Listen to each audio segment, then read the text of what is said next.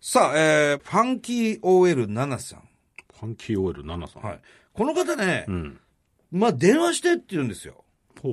ちょっと電話してみませんかこれ今、ガチで。番号書いてありますね。はい。一切、あのー前にね、連絡を取らず、今ここで電話したいと思います。やってみますか。はい。じゃあ、このスタジオにある電話でね、かけてみて。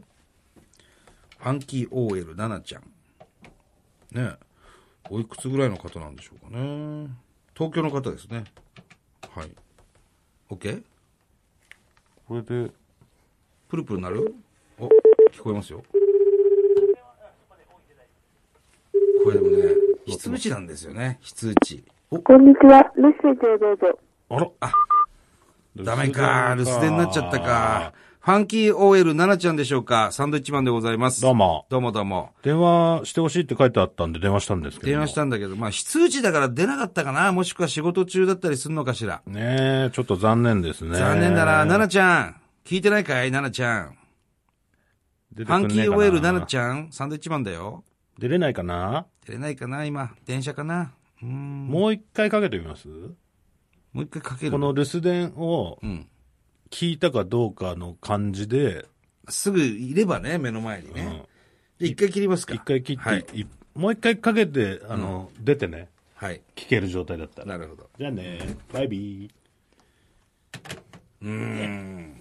今度ははい186をちょっとやってみますか、はいお186077なるほどはい、ほうほうほうほう。これね、普通に電話かけるとやっぱり非通知なんですよ。こういうテレビ局だったりラジオ局からかけると。うん僕もちょっと出ないですね、これ。俺もね、非通知は出ないんですよ。もうすぐ留守電に切り替わるようにし勝手にされてるんで、なので、 186をつけて、番号つけてやってみましょうか。はいじゃあ。れねそしたら出る可能性ありますね。すぐ留守電に切り替わったってことは、その設定してた可能性ありますね。うん。いったかなしばらく鳴ると思うんですよね。とこんにちは。メッセージをどうぞ。ダメかい、結局。なあ結局、あれか。なんかやってんだな、今な。出れねえんだな、今。うん。わかりました。奈々ちゃん、寝れない。残念ですが。残念です。ねえあのー、せっかくね、プレゼント当たったんですけど も。これはちょっとじゃあ、そんなのねえじゃん先送りですね。そんなのなかったじゃねえか、お前。いやー、残念。ねえ、またね。どうもね。ありがとうね、メール、ね。またメールください。じゃあ、このメール。ルを読みたいと思います。はい、サンドイッチマンでした。どうも。はい。さあ、えー、この、まあ、女の子なんですけれども、うんメールをいただいてましてね。はい。ちょっと読んでみますか。えー、東京のファンキー OL7 と申します。はい。私も富澤さんの始まったがいつもですね、台本棒読みだなぁと思っていて、でも面白くて毎週気になってニヤニヤしていたら他のリスナーさんも投稿してましたね、と。これはあの、台本じゃないですからね。ね、これ始ま台った本に書いてますよね。はいえーさて、えー震災の話ですが、んえーあの時私は午後に会社を休みう、えー当時の彼氏と、えー新宿でランチを食べて、その後、えー、楽しんごを見かけました。まあこれは別にどうでもいいんですけどね。 えーそしてご飯を食べた後、14時過ぎに、えーラブホテルに入おり、ーシャワーを浴びたりうん。して、いよいよ、てんてんてんてん。という時に、なんと震災が起こった。ほ2時46分ですね。う。うん。変な話、ベッドの上だからガタガタしているのかなと思ったのですが、おーそうではなく、ガラス張りのシャワールームのガラスがガタガタガタガタ、ギシギシギシギシと言い始め、んもし全部割れたらどうしようと、すごく怖かったです。うん。入ったばっかりだったけれども、余震もあって怖かったのですぐに着替えあら、ラブホテルから出ました。うん。ゴムで締めるスカートだったのですが、慌てていて裏返しに履いていました。うん。近くの大きな確かワシンホワシントンホテルまでたどり着いて配布していたペットボトルを1本いただきました、えーその後新宿から延々10キロぐらい歩いたのですが風がものすごく強くて、えー天変地異が起きたという雰囲気で本当に怖かったです、いつもの、えー、なんていうんですかねいつもの道が、まるで明治神宮の初詣ぐらいに混んでいましたああもうねあのー電車とか全部ストップしましたからね、えーよく震災のとこにどこにいたのみたいな話になりますけど、私は新宿の喫茶店で彼氏とお茶していたよと言っていますが、本当はラブホにいたんです。この事実はまた、まだ、まだ母にも言っていません。言いづらいわその彼とも後に別れました。な。あら。震災の話題になるために元彼を、 おっと震災の話題になるたびに元彼も私を思い出しているのかも。なんつったなんつってじゃねえよ。 なんつってじゃねえよなんだこれ、急に。 なんつってカクカクカクカク まあ、激烈バカじゃねえか、それ。えー東北は震災の後は、えー福島と仙台に行きました、おうえーこれからもできることはやっていきたいと思ってます、んっていうことですねまあ、そういう人もね、うんいるでしょ、そりゃ。これはだから全部の地域それこそ東北の地域もね、そうですよ何してた人はいろんなことしてるわけですからねそれはまあまあ、時間、なかなかの時間ですよね。この日午後会社を休んでまで彼氏と会ってラブホテル行ってるっていうのはなかなそれがファかンキー OL ですね。なかなかファンキーですねねうんすごいですねえ。おそうか。うん。そりゃ、こういう、あの時さっていう話を、これなかなか言えないよな。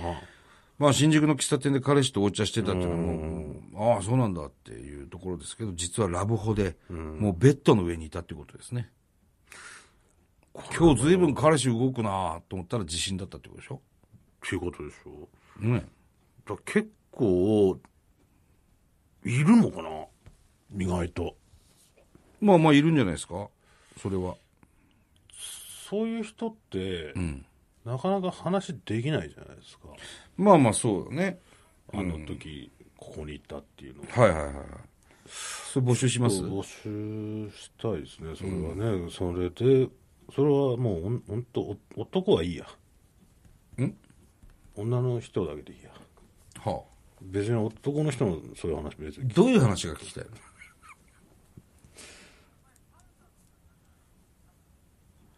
ああ、パンサーの尾形君は新宿のサウナにいましたからね。そうそう、どこにいたのかっていうはいはいはい話をちょっと聞いてみたいよね。まあそうですね。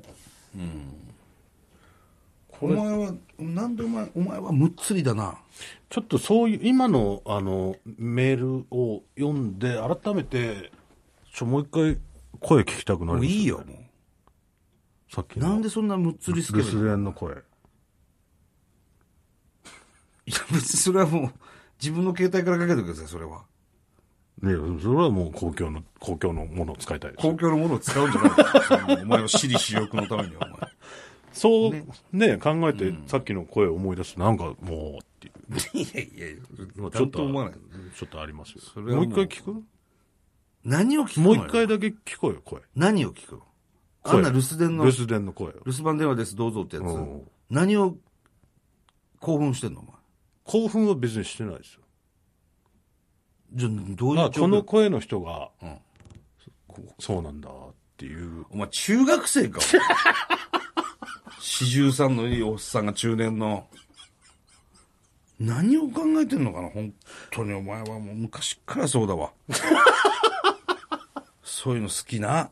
昔なお。前何なのそういう音とか声好きだな。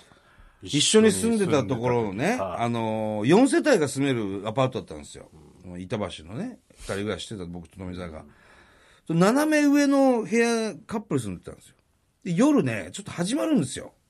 やっぱそ声がの、聞こえてくる二。人の男女祭りが。で、僕らいつももう網戸にしてたんで、声聞こえてくるんですよ。そしたら富澤が、あれなんかあのーウォークマンみたいなの持って、で、録音っていうとこ押して、 あの、ブロック塀に片足乗せて、もうなんかもう、バカみたいな格好しながら、上までこうやって手伸ばして、録音するんですよ、その声を。何してんのかなって俺思って、ずーっと。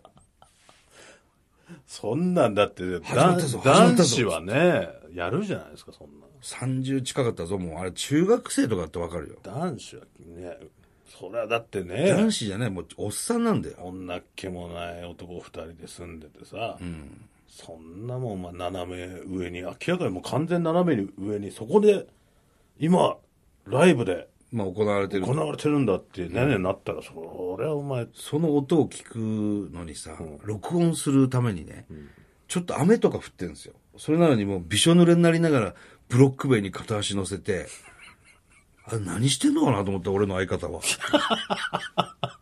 本当に。その気持ちがだからまだ今失われてないんだよね、43になってもね。あ変わんないんじゃない変わんないんだよね、そのむっつりな感じのところ。もうだって、その斜め上じゃない、真上の階でも結構あったよあ、ありました、ありました。いや、毎晩のようにさ、うん。すごかったじゃん。で、隣にはね、女の子の一人暮らししてて、要するにベランダみたいなところが繋がってるわけですよ。そうすると富澤が、おい、今日パンツ祭り始まってるぞ。パンツが要するに洗濯物で干してあると富澤がそれ見に行くわけですよ。パンツ祭りだと。 何笑ってんのお前なんだよパンツ祭りって。俺ん、俺らんちは俺らんちで毎日パンツ祭りしてるからトランクス死ぬ方法いや、だから向こうは向こうで絶対こっち見てますから、こっちはこっちで見てやろうぜっていう。だから、それは分かってる仲間意識みたいなもんで同じ、と、同じアパートに住んでる仲間じゃないですか、それは。そうですよ。それはいいじゃない。祭り。あれ、でもよく干すよな、外に。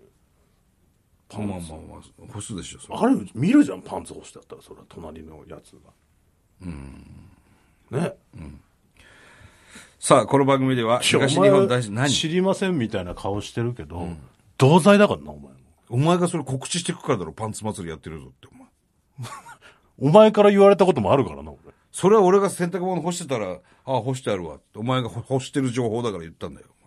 それなんか、お前マジかっつって、お前ゲームやってても、どんなに大好きなゲームやってても途中でコントロールほったらかしてパンツ祭り参加してただろ。お前参加はしてるだろ、俺、別にさ、パンツ祭りに。祭りは参加するんだよ、お前。祭りは参加しろ。そのなんか自分だけやってませんみたいな顔してるけど、で、お前がでも主催じゃん、そのパンツ祭りの。ちょ俺主催じゃねえだろ、別に。おなん前で主催お前工業主だろ、お前なんで俺工業主なんだよ、パンツ祭それり。はなんでパンツ祭りってそもそも。お前が作ったんだよ、お前それ。いろいろあったよ。いろいろあって今こうやって日本放送でラジオやらせてもらってます。 さあ、えーこの番組では東日本大震災に対するあなたのメッセージを今年も受け続けます。働きすぎなんだな、多分な。えー郵便番号100-8439、日本放送サンドイッチマンの東北魂まで。それではまた来週です。バイビーさよなら。